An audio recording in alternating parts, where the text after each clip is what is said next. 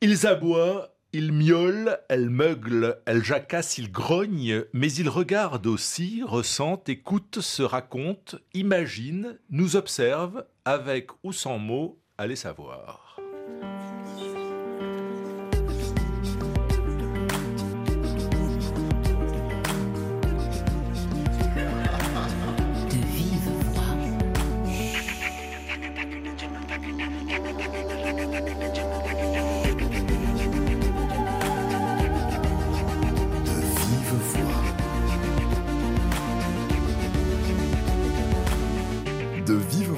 Pascal Paradou.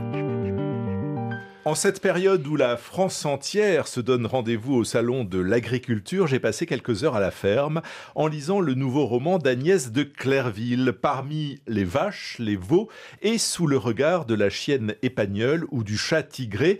Et la préposition Parmi n'est pas un effet de style car dans ce roman, Corps de ferme, tout est raconté du point de vue des animaux. Bonjour Agnès de Clairville.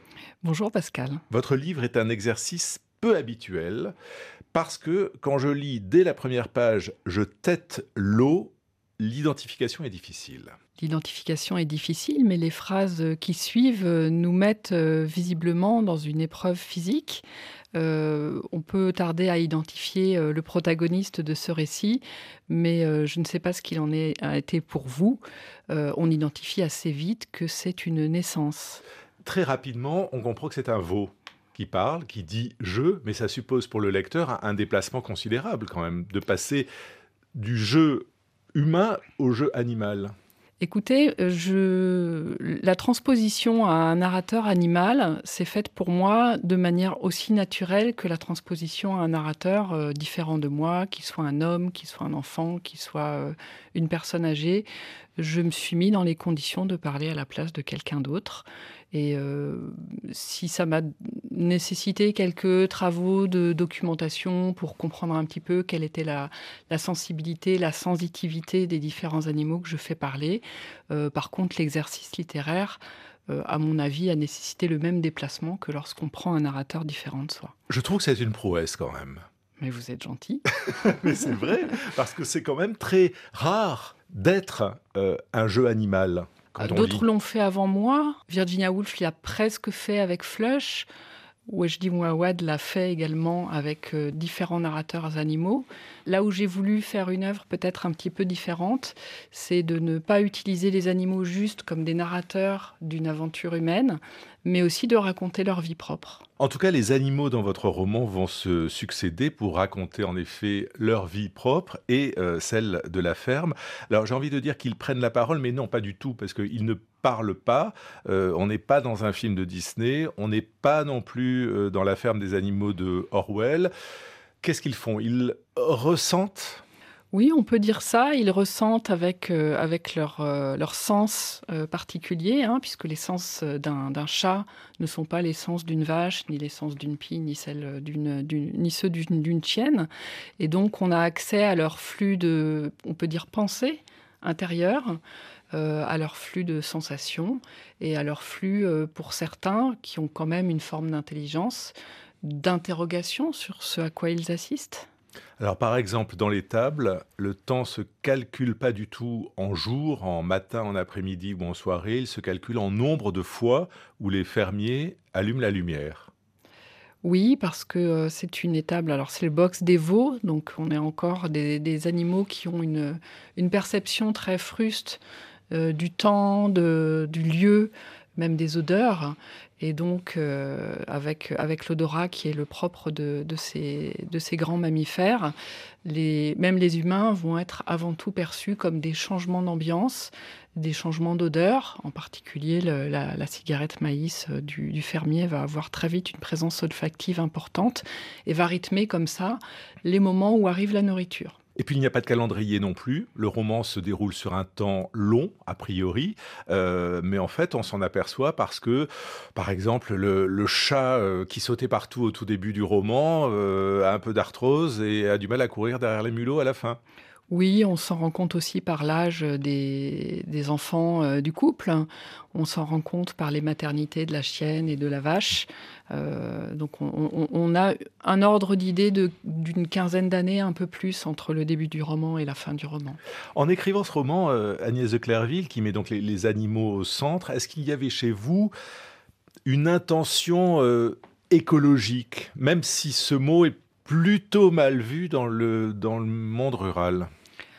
Euh, écologique, euh, je ne suis pas sûre d'être dans euh, la droite ligne de, de, la pensée écologique. Par contre, ce qui m'importait de faire découvrir au lecteur, qui est aujourd'hui massivement un urbain, euh, c'est de faire découvrir ou de faire souvenir de, des conditions de vie des personnes qui vivent en milieu rural et en particulier des personnes euh, qui travaillent dans l'agriculture, à la fois par rapport à, leurs conditions socio-économiques, mais à la fois euh, par rapport à ce que pourraient nous en dire les animaux. Corps de ferme, euh, c'est le titre de votre roman. C'est un titre polysémique, car euh, le corps de ferme, c'est une locution pour désigner le, bâti, la, ferme elle-même. Euh, mais il y a aussi beaucoup, beaucoup de corps dans le film dans le livre. Oui, merci de parler de film parce que j'ai voulu que ce soit un livre très visuel, donc ça me. Donc c'est un lapsus évocateur, voilà, c'est un, lapsus qui me conforte dans le fait que j'ai peut-être atteint certains de mes objectifs. Corps de ferme, pour moi, c'est aussi les corps des animaux, c'est aussi les corps des humains qui peuplent cette ferme et qui vont euh, connaître un certain nombre d'expériences. Parmi, euh, parmi ces expériences, il y a évidemment l'expérience de la maternité, puisqu'on est sur une ferme laitière qui est euh, une sorte de grande maternité à ciel ouvert, puisque pour produire du lait, je ne vais rien vous apprendre en vous disant qu'il faut que les vaches aient un veau. Absolument. les corps sont en contact. Alors je ne dirais pas qu'il y a une continuité de corps entre les animaux et les hommes, mais Presque. Oui, bah c'est l'animal qui aide à la mise bas. Donc, euh, dès sa naissance et même avant de sortir de l'utérus de sa mère, le petit veau est en contact avec les, mains, les doigts de l'homme dont il ne sait pas encore, euh, il ne connaît pas encore la nature. Et puis euh, plus tard, c'est aussi ces mêmes doigts qui vont lui apprendre à boire au lieu de téter dans le veau qui contient du lait industriel, du lait en poudre. Euh, et, comme ça, à chaque étape de la vie, au moment de l'écornage, au moment de l'insémination, au moment de la traite, euh, pour prendre l'exemple de la vache par exemple, il va y avoir un certain nombre de contacts, même si la vache a peu de contacts avec, euh, avec l'humain, elle en a quand même à des intervalles très très réguliers. Et chaque fois, ce contact est l'occasion d'une passation. Alors, c'est pas une passation qui se passe par les mots comme dans un dialogue humain, mais il y a une passation d'informations. Agnès de Clairville, on reste encore euh, dans la ferme, dans, la salle de traite ou, dans le foin, mais on va allumer euh, la radio pour écouter Olivia Ruiz, Le sel, titre extrait de son nouvel album baptisé La réplique.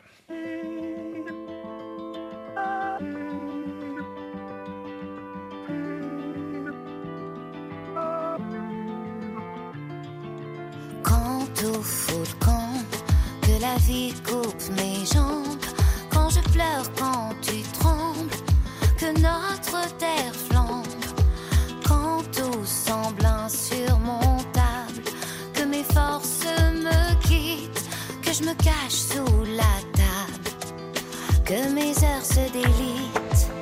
Il suffit que tu apparaisses pour repousser les vents. Il suffit que je te reconnaisse, tu es le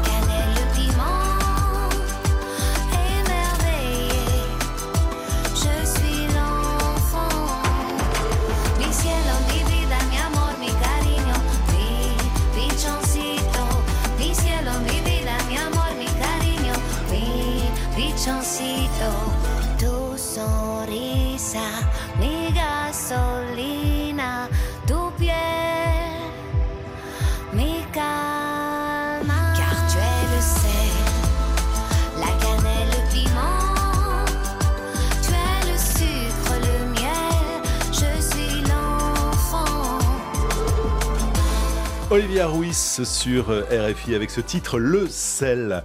Euh, Agnès de Clairville, est-ce qu'on écoute de la musique dans les salles de traite? Il me semble en avoir euh, entendu quand je suis allé assez rarement, moins que vous, dans une salle de traite à la campagne. Alors c'est vrai que dans une salle de traite moderne, on a tendance à entendre de la musique classique.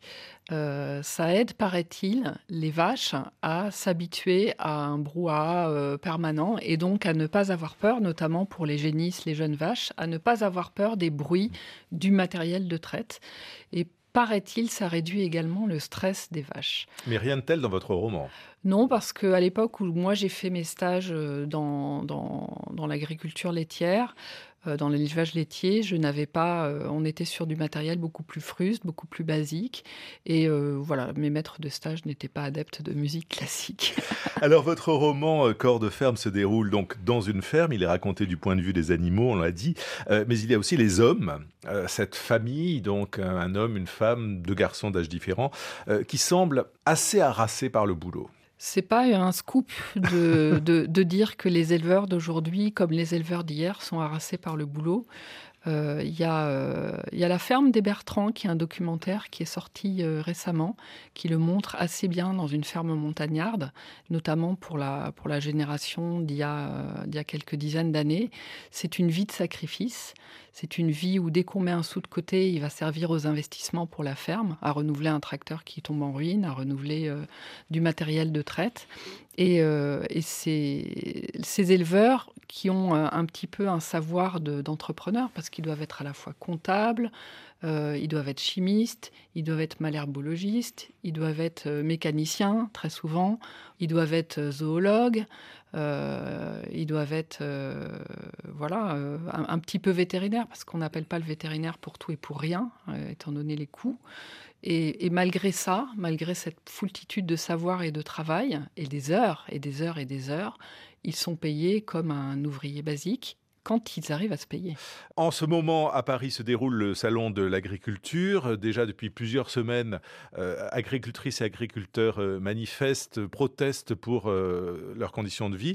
Est-ce que vous les comprenez et avez-vous écrit ce livre pour eux? Alors, j'étais loin de me douter que, évidemment, que les agriculteurs manifesteraient au moment où j'ai écrit mon livre. L'une des raisons qui, qui m'a fait choisir ce sujet, c'était que je, je voulais vraiment qu'on entende ce que c'est qu'être agriculteur et ce que c'est qu'être éleveur aujourd'hui et cette, cette condition euh, socio-économique qui est euh, très dévalorisée. Donc je ne l'ai pas fait pour eux, mais je l'ai fait en pensant à eux. Alors c'est une vie donc très dure, on l'a dit, très répétitive, euh, qui doit faire face aussi à des catastrophes. Et parmi ces catastrophes, il y a la maladie des bêtes. Et dans le roman, c'est la néosporose. Alors c'est pas le virus de la vache folle, mais c'est à peu près pareil. Il faut abattre les bêtes. Et ça, c'est une tragédie. Alors c'est une tragédie. Bon, la néosporose, c'est pas une maladie très connue, mais c'est une maladie parasitaire qui donne des symptômes euh, qui peuvent faire penser à des maladies graves. Et donc, on est euh, obligé d'abattre au moins les vaches euh, porteuses, même si elles n'expriment pas les symptômes de la maladie. C'est pour ça qu'il y a des analyses sanguines, qu'il y a des analyses de lait. Et euh, comme beaucoup de maladies qu'on souhaite soit éradiquer, soit qu'on souhaite circonscrire aux élevages dans lesquels elles arrivent, euh, il y a une, obligation par décret d'abattre soit les individus touchés, soit carrément les troupeaux, même s'il contient des individus non touchés. C'est ce qui se passe dans votre roman. Et il passe des vaches au porc. Alors, il passe pas exactement des vaches au porc, c'est-à-dire qu'il va relancer un troupeau de vaches à partir des vaches qui n'ont pas été contaminées et qu'il a pu garder, qui sont vraiment euh, très très peu, et il va euh, se diversifier en augmentant l'élevage de porcs, sachant qu'auparavant il avait un élevage euh, plutôt familial pour les besoins, les besoins de la famille. Et là, il va élever plus de porcs pour un petit peu répartir les risques. Sachant que les éleveurs de porcs qui n'ont pas une dimension industrielle sont euh, aussi mal payés en fait que les éleveurs laitiers. Donc c'est pas forcément pour gagner plus. Alors le monde rural n'est pas très souvent, je trouve, euh, représenté, raconté dans la littérature française. Il l'a été en revanche un petit peu plus au cinéma ces dernières années, avec notamment, j'imagine que vous l'avez vu, Agnès de, de, Clairville, ce film Petit Paysan, un film de Hubert Charuel avec Swan Arlo, qui avait remporté le César du meilleur acteur en 2018. Alors Voilà, absolument rien. Ça peut pas être la, la maladie belge? La FHD, là, ils en parlent partout à la télé, avec les, hémorragies du dos, tout ça. Tu penses qu'elle a la FHD Très bien. Dans ce cas-là, faut appeler la DDPP tout de suite. Tu veux faire tuer toutes mes vaches, là, c'est ça?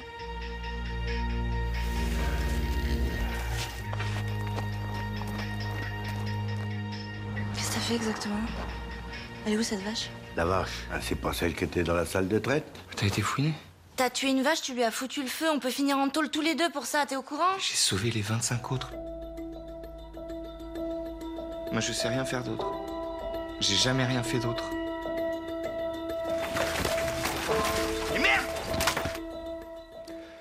Agnès de Clairville, dans, ce film Petit Paysan, comme dans votre roman euh, Corps de ferme, il y a beaucoup de non-dits, beaucoup de, silence, de choses tues, euh, avant que, l'on comprenne ce qui se passe réellement.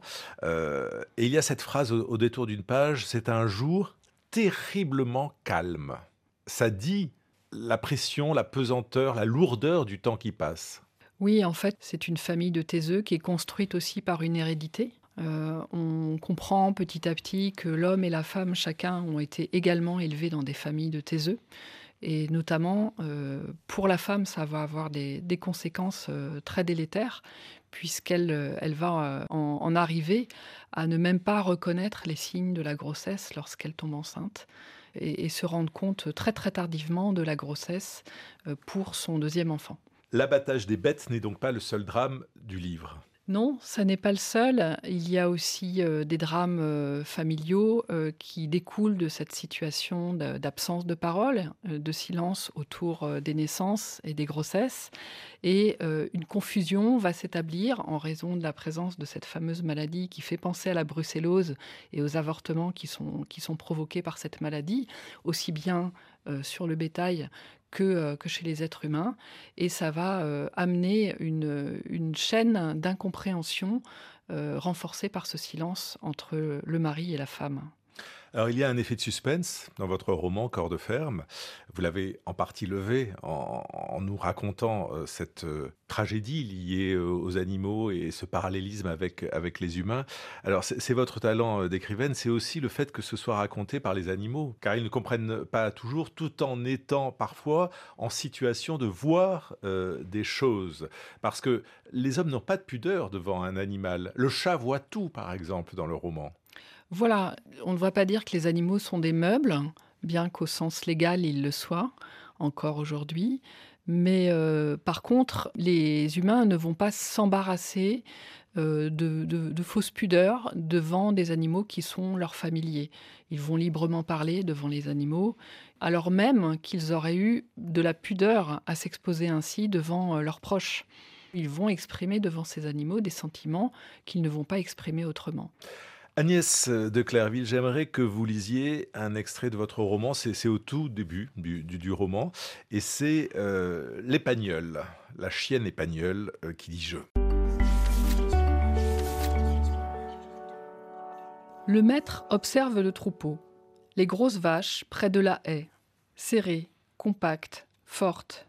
Il a un élan vers elles. Mais que faire de celle qu'il tient contre lui? Va-t-elle à nouveau entrer en folie? Meugler sa douleur, comme elle le fait depuis deux jours et deux nuits, depuis que le maître a amené son veau à la petite étable. Un veau sorti tout jaune. Un veau devenu blanc éclatant une fois léché. Un veau maigre, tremblant, jeté contre les autres.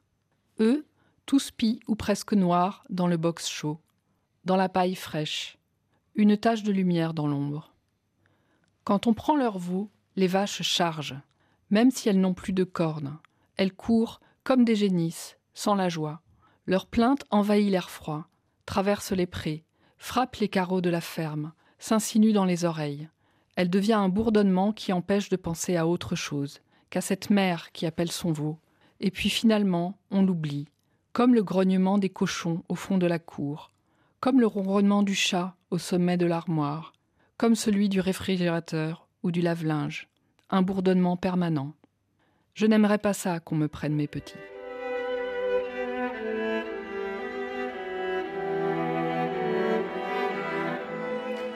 Dans la tête de la chienne euh, épagnole, alors question euh, technique un peu, euh, Agnès de Clairville, vous dites que vous avez imaginé être chienne ou vache comme vous auriez pu être homme ou, ou très vieille femme dans un autre roman.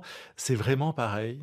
Je me serais peut-être pas autant documentée pour euh, parler du point de vue d'un personnage très différent de, moi, un personnage humain, j'entends. Euh, c'est vrai que je me suis plus documentée sur euh, les capacités intellectuelles et sensorielles de ces différents animaux, notamment ceux que je connaissais le moins, c'est-à-dire la vache et la pie. après, je, peux me mettre dans la peau d'un bateau. Enfin, je pense que c'est le propre de l'écrivain d'arriver à se mettre dans la peau de tout ce qu'on veut. Mais dans ce cas, euh, les animaux n'ont pas le même niveau de langage. Ils ne s'expriment pas exactement de la même manière. La vache est plus rustre euh, que, euh, que le chat, par exemple, ou que la chienne. Oui, alors j'ai suivi aussi certains clichés qu'on a sur, sur, des animaux. Très souvent, le chat est vécu comme un animal un petit peu malin, retors, très intelligent. Euh, ce qu'on sait moins bien, c'est que la vache est également très intelligente, a des sentiments très profonds, et que quand on sépare par exemple une vache euh, de sa compagne préférée, elle va entrer dans une dépression qui peut tout à fait correspondre à ce qu'on peut ressentir quand on est séparé d'un ami proche. Mais la vache ne dit pas qu'elle est une vache. Elle dit les autres moi pour désigner les autres, et puis, puis elle les nomme par, euh, par leur couleur. Il y a la blanche, il y a, il y a la noire. C'est assez étonnant de lire ça. Oui, mais est-ce que quand euh, on parle d'un autre être humain, on dit euh, cet autre être humain? Ça peut arriver. Ça peut arriver. ça peut arriver, mais on a plutôt tendance à mettre l'accent sur les différences. Par exemple, euh, cette fille ou, ou, ce vieil homme. On, va plutôt insister sur des différences, et c'est ce que va faire la vache, comme vont faire les autres animaux. La chienne aussi, avec les races de chiens. Elle, elle, elle, va parler de son chiot, mais parce, parce qu'il est un chiot, parce qu'il est petit. Malgré la, dureté du roman, euh, Agnès de Clairville, est-ce que vous avez pris du plaisir? J'ai pris énormément de plaisir et je pense que jusqu'à présent, c'est le texte qui m'a apporté le plus de plaisir à écrire parce que j'adore les contraintes. Des vaches, des cochons, un chien, un chat. Euh, on va agrandir la ferme maintenant avec Lucie Bouteloup. C'est la puce. La puce l'oreille. Bonjour Lucie. Bonjour Pascal. Alors vous jouez à la fermière aujourd'hui? Disons qu'aujourd'hui je vous invite dans ma basse-cour et que je vous propose de sauter du coq à l'âne.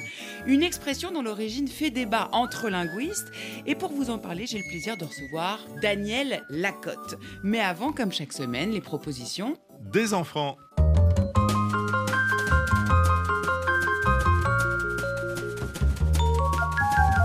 Du coq à l'âne, ça veut dire euh, changer de sujet très rapidement et sans qu'il y ait de sens entre les deux parce que le coq et l'âne, euh, c'est des animaux complètement différents, ils ont aucun point commun et donc euh, c'est changer d'avis ou enfin changer de sujet. Bah vu que le coq et l'âne c'est pas pareil, du coup par exemple on parle de l'âne et là, il y a quelqu'un qui va parler direct du code, ça veut dire, pour moi, ça veut dire changer de conversation. Pour moi, passer du coq à l'âne, c'est euh, passer euh, d'une chose à une autre, mais euh, qui n'ont aucun point commun. Donc, c'est par exemple, dans une conversation, on parle de quelque chose, et là, d'un seul coup, il y a quelqu'un qui parle d'autre chose, mais qui est complètement l'inverse de ce dont on parlait, qui a aucun rapport. Et je pense que ça vient du coup, bah, le coq et l'âne ne se ressemblent pas du tout, c'est pas du tout de la même famille. Il y en a un, c'est un oiseau, l'autre, c'est un mammifère. Du coup, je pense que ça vient là.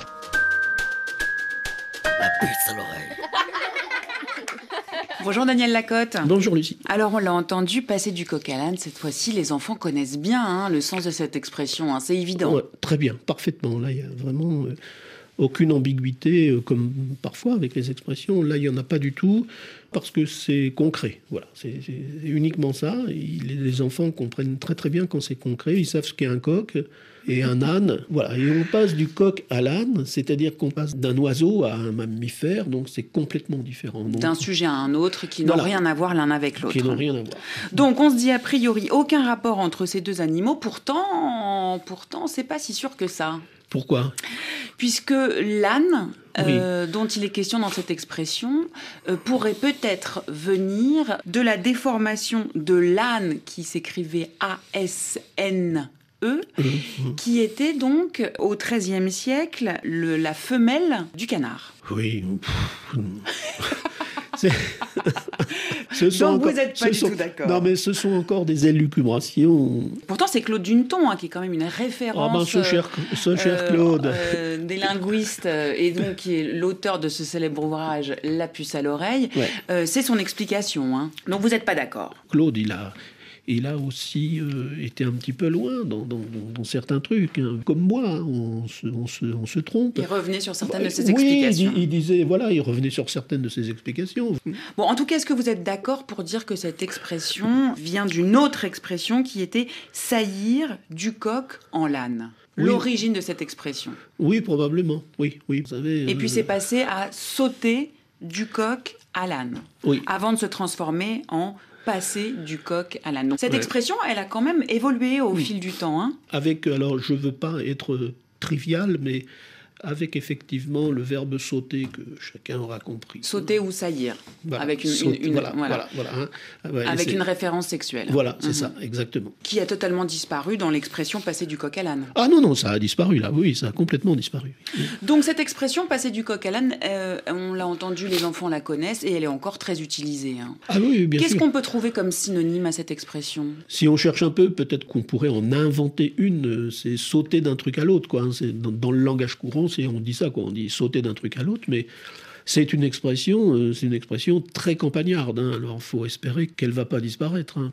Parisiens qui connaissent un coq et un âne, il hein, faut me les présenter. en Allemagne, on passe du petit chapeau au petit bâton. Quand en Hongrie, on colle serpent et grenouille, donc les deux animaux qui n'ont rien à voir l'un avec l'autre. là, je vous dire, là, on voit pas le rapport. Là. Merci Daniel Lacotte d'être venu éclairer notre lanterne. Cette expression ainsi que plein d'autres sont à retrouver dans votre ouvrage Les expressions les plus truculentes de la langue française paru au Larousse. Mais votre actualité, c'est la parution de ce nouveau livre Au bonheur des mots les plus truculents de la langue française, toujours euh, aux éditions du Larousse. Merci Daniel et à très Merci, bientôt Lucie. Merci expression.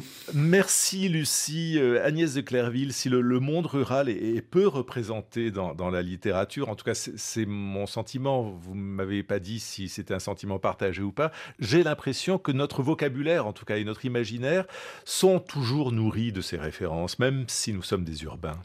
Oui, parce que nous sommes une grande nation agricole. Nous sommes euh, avec, euh, avec l'Allemagne euh, la, principale nation agricole d'Europe. Et, et, bien entendu, si chacun remonte dans son arbre généalogique, on a relativement pas mal de chances de tomber sur un ancêtre ou plusieurs ancêtres agriculteurs. après, c'est vrai que notre mode de vie actuel, nous fait vivre notamment les relations avec les animaux d'une manière qui n'a absolument plus rien à voir avec euh, les relations avec les animaux de rente ou avec les, animaux domestiques de Domus la maison. Merci beaucoup Agnès de Clairville. Corps de ferme euh, est édité chez HarperCollins. Indispensable de lire ce roman euh, en cette période de salon de l'agriculture. Merci beaucoup de vivre à Pascal Paradou, programmation Cécile Lavolo, Olivier Roux à la réalisation. À demain.